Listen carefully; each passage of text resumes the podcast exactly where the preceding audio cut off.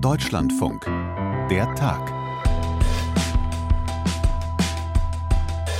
Get this wrong and AI could make it easier to build chemical or biological weapons. Ganz schön düster, was sich Rishi Sunak, der britische Premier, da so ausmalt, wie künstliche Intelligenz es leicht machen könnte, tödliche chemische oder biologische Waffen zu bauen, wie KI Terroristen helfen könnte, noch mehr Angst und Schrecken zu verbreiten, im schlimmsten Fall könnte die Menschheit sogar die Kontrolle über intelligente Maschinen verlieren. Die potenziellen Gefahren von KI-Entwicklungen sind gerade Thema einer internationalen Konferenz in London. Wie sich das zu den Chancen der Technologie verhält, das schauen wir uns genauer an. Völlig ungefährlich ist der neue und vielleicht auch letzte Song der Beatles, der heute veröffentlicht wurde. Umstritten ist er trotzdem, weil auch hier künstliche Intelligenz im Spiel ist. Auch darüber reden wir. Starten aber wollen wir mit der ungewöhnlichen Wortmeldung von Robert Habeck zum Krieg im Nahen Osten und zum wachsenden Antisemitismus bei uns. Eine Videobotschaft verbreitet der grüne Wirtschaftsminister und Vizekanzler auf Twitter und auf Instagram und die Resonanz ist gewaltig. Der Tag an diesem 2. November 2023. Ich bin Jasper Barenberg. Der Terrorangriff der Hamas auf Israel ist jetzt bald vier Wochen her. Viel ist seitdem passiert. Politisch, aber vor allem für die Menschen, so vielen Menschen, deren Leben von Angst und Leid zerfressen wird. Die öffentliche Debatte ist seit dem Angriff aufgeheizt, mitunter verworren. Ich möchte mit diesem Video einen Beitrag dazu leisten, sie zu entwirren, zu viel scheint mir zu schnell vermischt zu werden. So erklärt Robert Habeck den Grund für seine Wortmeldung zum Nahostkrieg, zum blutigen Terror der Hamas, zur militärischen Antwort im Gazastreifen, zu den Folgen auch bei uns. Die richtigen Worte zur richtigen Zeit in den Augen von Israels Botschafter Ron Prosor, der den grünen Politiker ausdrücklich für seinen Mut lobt, für seine Klarheit und seinen moralischen Kompass. Meinen Kollegen Wladimir Balzer in Berlin habe ich im Gespräch über diese Videobotschaft gebeten, uns die wichtigsten Punkte noch einmal zu schildern. Also eine recht lange Videobotschaft von fast zehn Minuten, was schon mal auffällt. Ein sehr langes Format, auch für Social Media. Da muss man sich Zeit nehmen dafür. Und es gibt äh, wichtige Punkte, die mir aufgefallen sind. Also Antisemitismus ist für ihn ein großes, zentrales Thema. Ein Mann, der auch äh, bei seinem Instagram-Kanal immer wieder gezeigt hat, dass ihn das beschäftigt. Das ist nicht der erste Post zum Nahostkrieg und zu dem immer stärker werdenden Antisemitismus. Er kritisiert Antisemitismus aus allen gesellschaftlichen Bereichen Bereichen, aus äh, der rechtsextremen Ecke natürlich auch, zum Teil auch äh, aus muslimischen Kreisen, aber eben auch aus der politischen Linken. Also es ist ein Rundumschlag und äh, tatsächlich mit dem Begriff der Staatsräson, der ja in Deutschland gebraucht wird, wenn es um die Sicherheit Israels geht, tatsächlich auch nochmal zu sagen, im Kern steht doch tatsächlich die Sicherheit der Jüdinnen und Juden in Israel und das betont er. Das ist ihm wichtig und äh, kritisiert eben all jene, die anfangen zu relativieren, diesen Schutz von Jüdinnen und Juden zu relativieren, auch angesichts der Bilder, die natürlich aus dem Gazastreifen uns ja auch erreichen. Und da gibt es eine zentrale Passage dieser langen Rede, die offenbar geskriptet ist, weil sie ist sehr genau formuliert. Man sieht auch, dass er dort äh, von einer Art Teleprompter abliest, aber die sehr stark und sehr persönlich und sehr emotional auch äh, rüberkommt mit äh, Passagen wie dieser wer die Hoffnung auf Frieden in der Region nicht aufgegeben hat, wer am Recht der Palästinenser auf einen eigenen Staat und eine wirkliche Perspektive festhält, und das tun wir, der muss jetzt in diesen Wochen der Bewährung differenzieren. Und zur Differenzierung gehört, dass die Mordtaten der Hamas Frieden verhindern wollen. Die Hamas will nicht die Aussöhnung mit Israel, sondern die Auslöschung von Israel. Und deswegen wünscht er sich zum Beispiel auch von muslimischen Vertreterinnen und Vertretern in Deutschland klarere Worte. Es gebe sie zum Teil, aber es seien viel zu wenige. Und er sagt auch, wer zum Beispiel israelische Flaggen auf deutschen Straßen verbrennt, das sei eine Straftat. Wer Deutscher ist, sagt, er wird sich dafür vor Gericht verantworten müssen. Wer kein Deutscher ist, riskiert außerdem seinen Aufenthaltsstatus. Und wer noch keinen Aufenthaltstitel hat, liefert einen Grund, abgeschoben zu werden. Das sind ziemlich klare Worte, auch von einem grünen Vizekanzler, von einem grünen Wirtschaftsminister. Und dann ein zentraler Punkt, das finde ich schon bemerkenswert, denn natürlich gehört zu seiner Wählerschaft auch ja, äh, ich sag mal, durchaus viele Menschen, die eher linksorientiert sind. Und da äh, äußert er sich äh, ziemlich klar, ziemlich kritisch, auch gegenüber Antisemitismus auf der linken Seite. Sorge macht mir aber auch der Antisemitismus in Teilen der politischen Linken und zwar leider auch bei jungen Aktivistinnen und Aktivisten. Antikolonialismus darf nicht zu Antisemitismus führen. Insofern sollte dieser Teil der politischen Linken seine Argumente überprüfen und der großen Widerstandserzählung misstrauen. Das beide Seiten Argument führt hier in die Irre. Die Hamas ist eine mordende Terrorgruppe, die für die Auslöschung des Staates Israels und den Tod aller Juden kämpft. Die Klarheit, mit der das wiederum zum Beispiel die deutsche Sektion von Fridays for Future auch in Abgrenzung zu ihren internationalen Freunden konstatiert hat, die wiederum ist mehr als respektabel. Und das ist ein sehr wichtiger Punkt, weil natürlich Fridays for Future eine wichtige Quelle ist, auch für die grüne Bewegung, auch für seine Partei. Luisa Neubauer, übrigens eine der Gesichter von Fridays for Future in Deutschland, hat schon unter dem Post bei Twitter vom Wirtschaftsministerium einfach das Wort Danke geschrieben. Und es bezog sich natürlich auch auf äh, das, worüber wir auch schon berichtet haben, die Social-Media-Aktivitäten der internationalen Organisation Fridays for Future, die davon äh, schrieb, dass also Medien von imperialistischen Regierungen finanziert seien, die hinter Israel stehen stehen. Also das sind natürlich so antisemitische Motive, die ihn, Robert Habeck, als grünen Vizekanzler doch offenbar sehr, sehr mitgenommen haben und auf die er jetzt reagiert hat. Mhm. Das ist ja eine bemerkenswerte Videobotschaft. Äh, du hast es schon erwähnt, weil sie lang ist und das jetzt auch geschildert, wie nach deinem Eindruck genau sie formuliert ist, wie überlegt Robert Habeck sich jetzt zu Wort meldet eine Botschaft über seinen Twitter-Kanal des Ministeriums und seinen persönlichen Kanal bei Instagram. Was ja alle sich fragen, was ich mich zumindest frage, ist, an wen vor allem richtet sich jetzt die Videobotschaft? Er sagt ja selber, er will äh, ein Stück Verwirrung und Durcheinander in der Debatte ähm, entwirren. Also ich würde mal sagen, Instagram ist natürlich erst einmal ein äh, Medium, was vor allem eher Jüngere erreicht, nicht nur, aber eben auch. Das ist eines der, der wichtigsten Plattformen überhaupt für die Generation zwischen 15 und, äh, und 35. Also da scheinen die Adressaten ziemlich eindeutig zu sein. Und wenn man sich das anschaut, äh, das ist ein Riesenerfolg, den er da auch äh, startet. Ich gucke es mir jetzt gerade an, in dem Moment, wo wir sprechen, an diesem Donnerstagnachmittag, da haben wir jetzt schon 640.000 Wiedergaben dieses Videos, was die meisten vermutlich erst heute früh überhaupt erst wahrnehmen konnten konnten. 34.000 Likes. Das ist das Zehnfache von den Posts, die er vorher schon gemacht hat. Und ich würde mal sagen, Open End. Das dürfte in den nächsten Tagen noch deutlich mehr werden. Also es ist ein Millionenerfolg auf dem Instagram-Account. Und damit will er, man hat gemerkt, diese eine Stelle, die ich wirklich zentral finde. Dass er gegen Rechtsextreme argumentiert, ist völlig klar. Dass er die muslimischen Verbände kritisiert, da ist er nicht der Einzige. Aber dass er gegen die politische Linke argumentiert, die ja zum Teil eben auch zu seiner Wählerschaft gehört, das ist äh, recht stark, recht bemerkenswert. Und äh, dass er gerade die jüngere, vielleicht linkere Bewegung damit adressieren will, in die Richtung scheint es auf jeden Fall zu gehen, sie auch mitnehmen zu wollen. Eben in diese Differenzierung zu sagen, die Hamas ist eine Terrororganisation, die Israel vernichten will.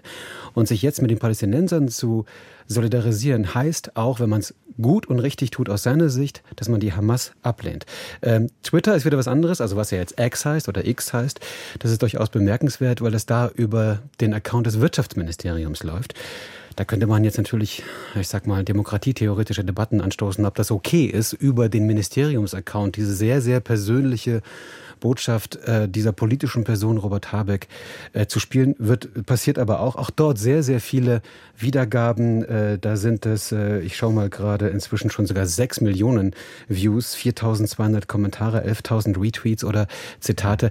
Bei X erreicht man ja noch mal etwas die Älteren, auch äh, die Player im politischen Betrieb. Also das ist eine Botschaft in die gesamte Gesellschaft hinein, in den politischen Betrieb an die Jugend, an viele Aktivistinnen und Aktivisten und es ist das politische Video der Woche. Und eine gewaltige Resonanz, wie wir jetzt gerade erleben, hat dieses Video schon bekommen. Du hast eine Reaktion geschildert von Fridays for Future.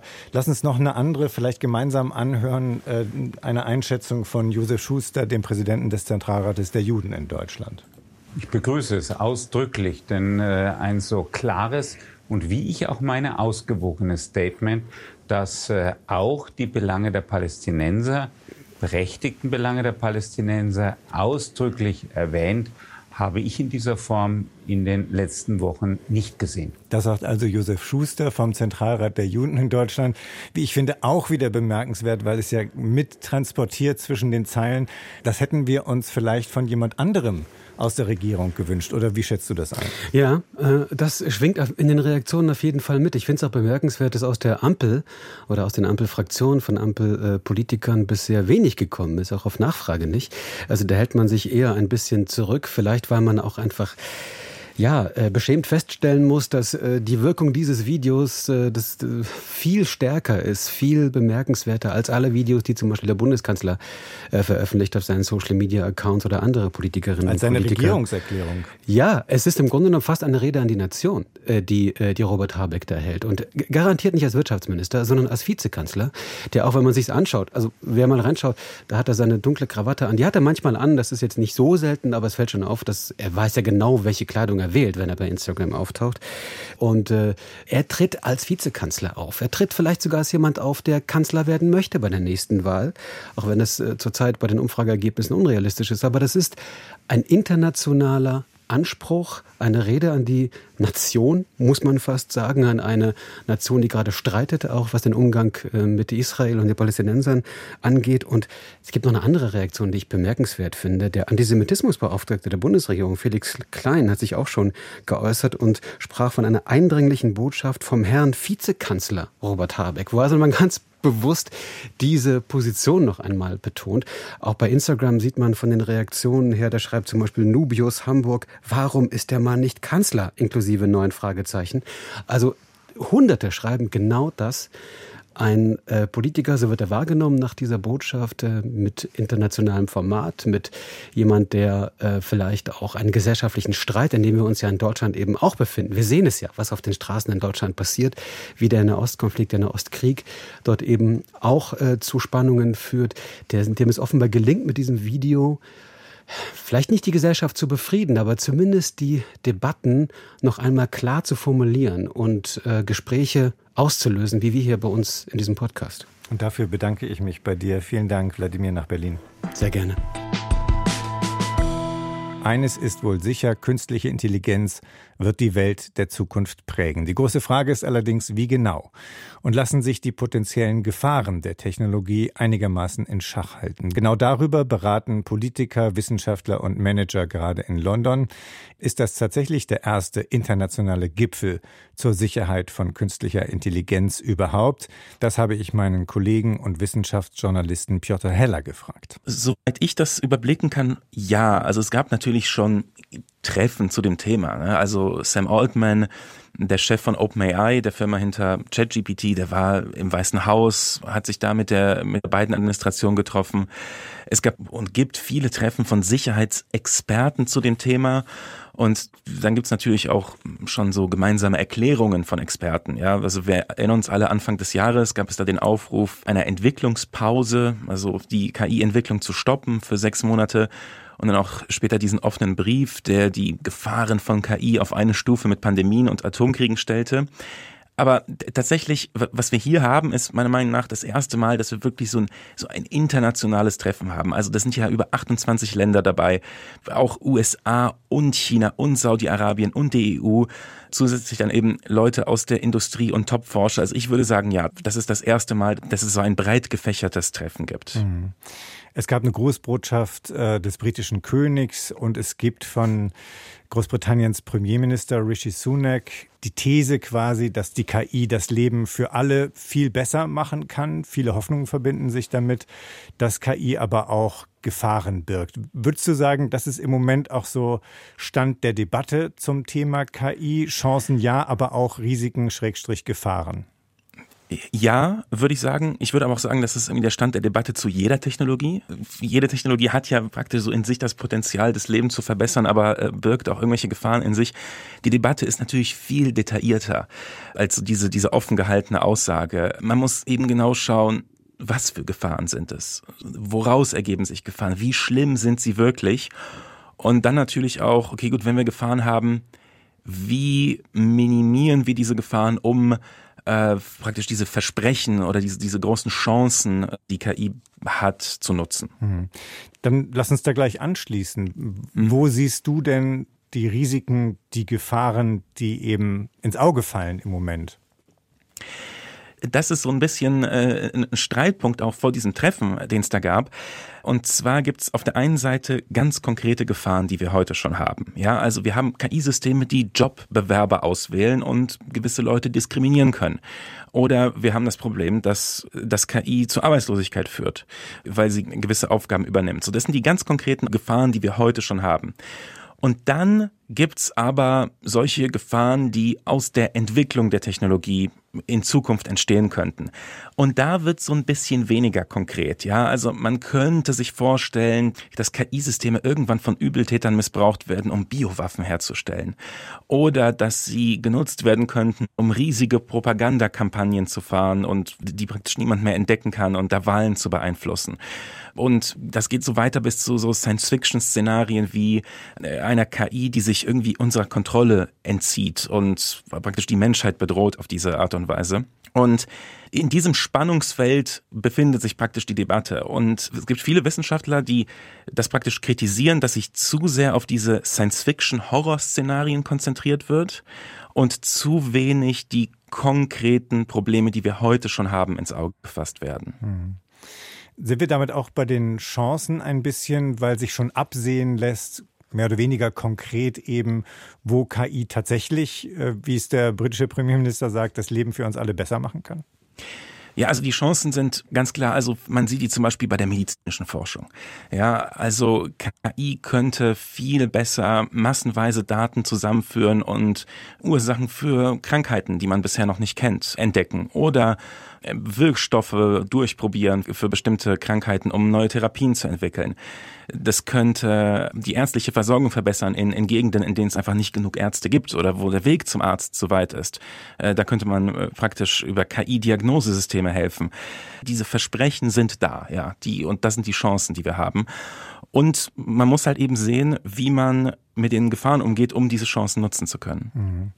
Mein Eindruck ist ja, ich weiß gar nicht, ob du den teilst, dass der Tenor dieser Konferenz einmal mehr eben eher die Gefahren betont. Also wenn es tatsächlich ja. darum geht, äh, an die Wand zu malen, dass man äh, in falsche Hände gelangt, KI eben dazu beitragen kann, dass man tödliche chemische Waffen herstellt oder biologische Waffen, dass Terroristen sich äh, KI zunutze machen können, äh, dass es dienen kann für Cyberattacken und so weiter. Das ist ja schon einigermaßen dystopisch. Kann man sagen, was die britische Regierung als Ziel formuliert? Was will sie mit dieser Konferenz erreichen? Also ja, ich stimme dir da absolut zu. Es ist halt eine Sicherheitskonferenz, deswegen muss sie sich auch auf die Risiken konzentrieren, würde ich mal sagen. Also die die Chancen und sehen die praktisch als gegeben an. Was will sie damit erreichen? Also zum einen will sie, dass die Risiken anerkannt werden, ja, die es gibt und da so auch so eine Art internationalen Konsens schaffen. Also das ist praktisch das erklärte Ziel. Die sagen auch ganz klar, dass man diesen Risiken nur durch internationale Zusammenarbeit begegnen kann, weil es eben ja globale Probleme sind, ähm, die da entstehen können. Und ganz konkret, also die haben ja jetzt schon, was sie vorweisen können. Die Teilnehmerländer 28 Länder und die EU, glaube ich, haben diese Bletchley Declaration unterzeichnet, also benannt nach Bletchley Park, diesem Ort, an dem die sich da getroffen haben. Und da geht es einerseits ganz konkret darum, was man machen kann, um diesen Risiken zu begegnen, also mehr Transparenz, wenn es um die Fähigkeit von KI-Systemen geht oder Maßstäbe schaffen, mit denen man die Systeme beurteilen kann, also auf die man sich international einigen kann. Aber man muss auch sagen, dass da jetzt keine konkreten Maßnahmen drinstehen, wie man das alles erreichen soll. Bei dem Konkreten wird es auch tatsächlich schwer, wenn man hm. da in die Details geht. Das haben auch die, die Gespräche gezeigt. Und ja, man muss halt sehen, was jetzt daraus wird, aus diesen Ideen. Welche Ansätze gibt es denn im Moment in den äh, europäischen Staaten, in den USA, sonst irgendwo äh, so, so etwas wie Regulierung der KI, Beobachtung, Analyse voranzutreiben? Ja, also in der EU ganz konkret wird ja äh, an diesem AI Act gearbeitet, der noch äh, dieses Jahr praktisch unter Dach und Fach sein soll. Das ist das europäische, die europäische KI-Regulierung, die praktisch den Ansatz hat, wir gucken uns an, wie groß die Risiken von einzelnen Anwendungen sind, von Anwendungen der KI und regulieren dementsprechend. Also wenn es Sachen sind, die kaum Risiken bergen, wie zum Beispiel, wie zum Beispiel KI in Computerspielen, dann wird da relativ lax reguliert, dann wird da nicht viel gemacht, aber solche Sachen wie, wenn es dann eben in die Medizin reingeht oder Videoüberwachung im öffentlichen Raum, da wird dann genau drauf geguckt und ähm, äh, dann muss das praktisch ähm, gewissen Standards gerecht werden. Das Problem, vor dem die EU jetzt aber steht, ist, dass plötzlich äh, mit ChatGPT Systeme gekommen sind, wo man die Anwendung gar nicht vorhersagen kann. Also die Dinger können Liebesbriefe schreiben, die können Songtexte schreiben, die können aber auch programmieren, die können auch medizinische Informationen rausgeben. Also da wird's äh, kompliziert für die EU jetzt. Und ein anderer Ansatz, äh, den die USA verfolgen, da hat ja äh, die beiden Regierungen diese Executive Order, dieses Dekret äh, verabschiedet, äh, am Montag war das. Und die gucken ganz konkret auf äh, die Leistungsfähigkeit der Systeme. Die, die leistungsfähigsten Systeme müssen dann äh, bestimmte Tests erfüllen und die, die Macher dieser Systeme müssen dann Informationen darüber, wie ihre Systeme funktionieren, mit den Behörden teilen. Und die setzen auch stark darauf, dass sie jetzt Tests und Standards entwickeln, wie man diese Systeme überprüft. Wird Regulierung beim Thema KI uns in den nächsten Wochen, Monaten, Jahren eigentlich immer intensiver beschäftigen müssen. Mir scheint, das steckt alles noch ziemlich in den Kinderschuhen. Ja, es wird uns auf jeden Fall intensiver beschäftigen. Das zeigt auch dieser Gipfel, finde ich, weil das Interessante ist ja, äh, der gesamte erste Tag war ja praktisch dem gewidmet, die Gefahren erstmal zu definieren und zu bestimmen, weil die sind so vage, man, man kennt die noch nicht. Und, und zu gucken, was gibt es denn für Gefahren? Also noch nicht mal das ist klar dann ist es so, die Systeme verändern sich so schnell, dass die Regulierung sich wahrscheinlich anpassen werden muss. Also sie muss, sie muss flexibel gestaltet sein. Das heißt, das wird uns insofern beschäftigen, weil wir immer wieder neue Entwicklungen sehen werden, die da passieren. Und dann gibt es einfach absolut ungeklärte Fragen, die auch in diesem Gipfel aufgekommen sind. Also ein Beispiel angenommen, man würde sich jetzt mal auf so ein Forschungsmoratorium oder auf ein Entwicklungsmoratorium einigen. Wie soll man sowas durchsetzen? Für so etwas gibt es überhaupt keinen Mechanismus, wenn man sich überlegt, dass diese Systeme überall auf der Welt trainiert werden können. Und äh, eine andere Frage, die sich auch gestellt hat, ist, wie geht man mit Open Source um? Das ist ja praktisch so ein, hm, ein Grundpfeiler der Softwareentwicklung, die wir heute haben, also quelloffene Programme zu machen, an denen jeder mitarbeiten kann. Und war es aber auch, wenn diese Systeme einmal in der Welt sind und veröffentlicht, dann kann man die auch nicht mehr einfangen und dann kann man die auch ganz schwer kontrollieren, regulieren. Also wie kann eine Regulierung da greifen? Also das sind alles Fragen, äh, die jetzt noch beantwortet werden müssen.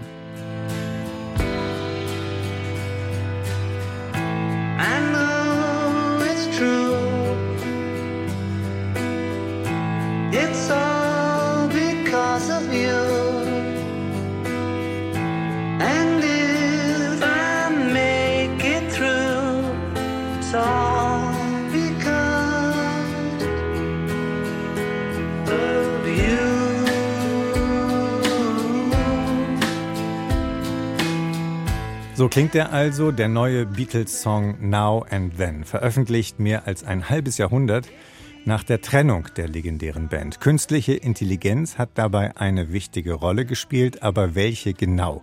Bei dieser Frage konnte mir mein Kollege Jan-Hendrik Beger leicht weiterhelfen. Ich sage erstmal, was sie nicht gemacht hat, nämlich das, was man vielleicht erwarten würde, dass da jemand einen Text schreibt und sagt, so KI, jetzt lass das mal bitte John Lennon singen.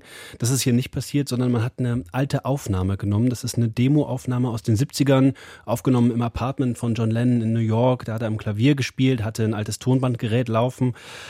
Und diese Aufnahmen hat Yoko Ono, die Witwe von John Lennon, in den 90ern den damals noch lebenden Beatles, das waren damals noch drei, also Paul McCartney, Ringo Starr und George Harrison gegeben und hat gesagt, hier, das könnte was für euch sein, macht was damit.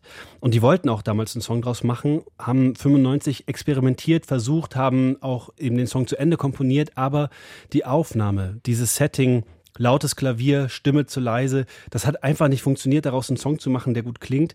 Äh, und da kommt jetzt die KI ins Spiel. Die macht nämlich aus dieser verwaschenen, unklaren Aufnahme sozusagen zwei Spuren. Also einmal die Stimme und einmal das Instrument. Und dann kann man die Stimme im Prinzip ein bisschen lauter machen, das Instrument ein bisschen leiser. Und dann kann man die Aufnahmen der Gitarren, Bass und Schlagzeug dann hinzufügen. Und fertig ist ein gut produzierter Song.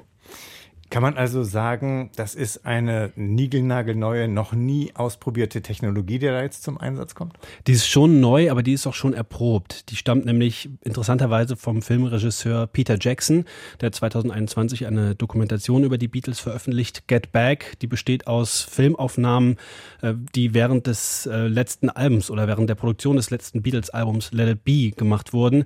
Damals wurden die Beatles begleitet von Kameras und das hat denen nicht richtig geschmeckt. Deswegen haben die die Aufnahmen mehr oder weniger weniger boykottiert, indem sie viel genuschelt haben, am Mikrofon vorbeigeredet haben, die Instrumente laut haben mitlaufen lassen. Und damals hat also Peter Jackson dann mit einem Team von Expertinnen zusammen diese KI entwickelt und gesagt, wir müssen eben genau das hier auch machen. Wir müssen die Stimmen von allen anderen Geräuschen trennen, lauter machen, sodass man das versteht. Und das hat unglaublich gut funktioniert, so gut, dass auch schon letztes Jahr ein Beatles-Album mit dieser Technologie neu gemischt wurde. Revolver heißt das. Das galt lange als das schlechteste produzierte Album, das aber inhaltlich total super ist. Äh, und das wurde eben neu abgemischt damit. Und jetzt, und das ist eben hier wirklich der Dammbruch, ist, dass man ein Demo nimmt, also einen Song, der gar nicht dafür gedacht war, je veröffentlicht zu werden, und dem dieser wirklich komplexen Restauration unterzieht. Also, dass man eben dran geht und sagt, wir machen das jetzt so, dass das gut klingt. Und das ist im Prinzip das Neue hier. Und das ist insgesamt natürlich ein wirklich aufregendes Ereignis an diesem Tag für viele Leute, für die vielen Millionen Beatles-Fans, die es ja überall gibt. Sprechen wir noch kurz über die Technik, über die Möglichkeiten von KI für die Musikindustrie? Also erstmal muss man sagen, dass so Demos veröffentlicht werden oder auch Live-Aufnahmen, die vorher nicht für ein großes Publikum gedacht waren. Das ist nichts Neues. Das kennt man in der Musik. Das sind aber oft eben so kleine Schätze für wirklich eingefleischte Fans, die äh, dann sich auch nicht daran stören, dass das vielleicht grauslich klingt, ja. Ähm, und auch dieser Gedanke, dass man eine Demo nimmt oder eine Aufnahme nimmt und dem was hinzufügt, das ist auch nicht neu. Das gab es zum Beispiel schon ganz berühmt bei Buddy Holly. Das ist ein Rock'n'Roller, der Ende der 50er bei einem Flugzeug Flugzeugabsturz ums Leben gekommen ist. Da hat man auch so alte Aufnahmen genommen und sogenannte Overdubs hinzugefügt, also Spuren draufgelegt auf die Aufnahme. Das hat fürchterlich geklungen, aber es ist im Prinzip dieselbe Idee. Und was jetzt eben hier passiert mit dieser KI ist, dass man das auf eine Art und Weise machen kann, die auch für eine Masse interessant ist, für ein großes Publikum. Und da frage ich mich schon, was das bedeutet. Also ich glaube, dass Plattenfirmen schon genau gucken werden, wie wird das jetzt einschlagen, wird das einschlagen oder nicht. Und dann wird man schauen, was da noch so rumlugert in den Archiven. Man denkt an Janis Joplin, David Bowie, Prince. Da gibt es ganz, ganz viele, wo man eben nochmal schauen kann, was haben wir denn hier für Demos und was kann man daraus vielleicht auch noch zaubern. Ich denke ja gleich an Frank Zappa, aber das ist nur eine ganz persönliche Anmerkung. Lars Hendrik, danke für den Besuch hier im Podcaststudio. Sehr gerne. Das war der Tag für diesen 2. November 2023. Danke an Justina Bronska für die tolle Unterstützung. Ich bin Jasper Barenberg und tschüss.